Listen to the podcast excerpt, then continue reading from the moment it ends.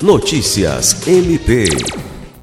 Nesta segunda-feira, 9 de maio, o Procurador-Geral de Justiça, Danilo Lovisaro do Nascimento, participou do lançamento da programação e da identidade visual da 47ª edição da Expo Acre, que será realizada entre os dias 30 de julho e 7 de agosto em Rio Branco. O evento acontece no Parque de Exposições Marechal Castelo Branco.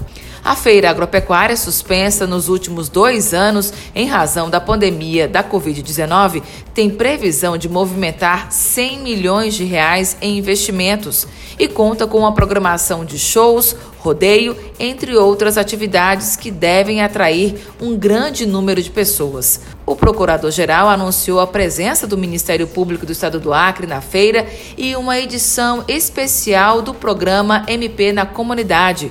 O ônibus do Ministério Público estará no parque e vamos atuar durante todos os dias de forma preventiva e fiscalizatória junto aos demais órgãos. Estamos à disposição e vamos colaborar para que seja um evento de muito sucesso.